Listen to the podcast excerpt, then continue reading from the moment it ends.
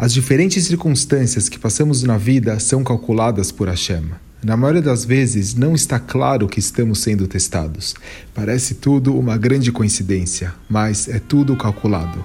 Quando a gente faz as escolhas corretas, a gente terá grandes recompensas. Mas quando não fazemos as escolhas corretas, a gente perde grandes oportunidades. O Rav Nissim Kaplan tinha um voo que sairia de Newark, dos Estados Unidos, para Israel em uma quinta-feira à tarde mas o voo atrasou e ele chegaria somente uma hora antes do Shabat.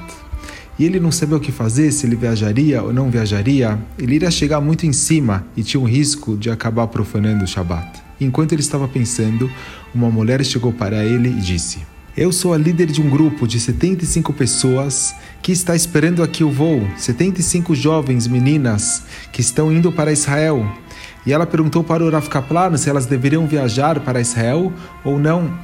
O Rav Kaplan não sabia o que fazer. Ele ligou para o Rav Belsky e o Rav disse que eles não deveriam viajar. Tinha um risco muito grande de profanar o Shabat. E um dos estudantes disse para o Rav Nissim Kaplan: Se você ficar conosco esse Shabat, a gente não vai, mas a gente quer que você fique conosco. E eles decidiram rapidamente se reunir em um hotel e passar um Shabat juntos. E na sexta noite, o rabino deu um discurso. Ele disse para os jovens: Vocês escolheram ontem receber o Shabat, vocês fizeram um grande sacrifício, não foi fácil.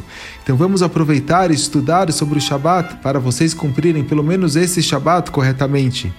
E ele explicou o que era o Shabat e as alachot, e eles seguiram, eles cumpriram o Shabat.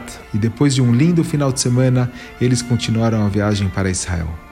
Dois anos depois, uma pessoa que estava no grupo encontrou o Rav Nissim Kaplan em Far Rockaway, em Nova York.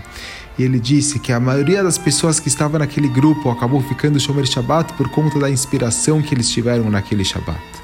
O Rav Kaplan estava em uma situação difícil, mas ele fez a escolha correta e influenciou a vida de dezenas de pessoas. Todos nós somos confrontados com testes todos os dias. Vamos buscar fazer as melhores escolhas.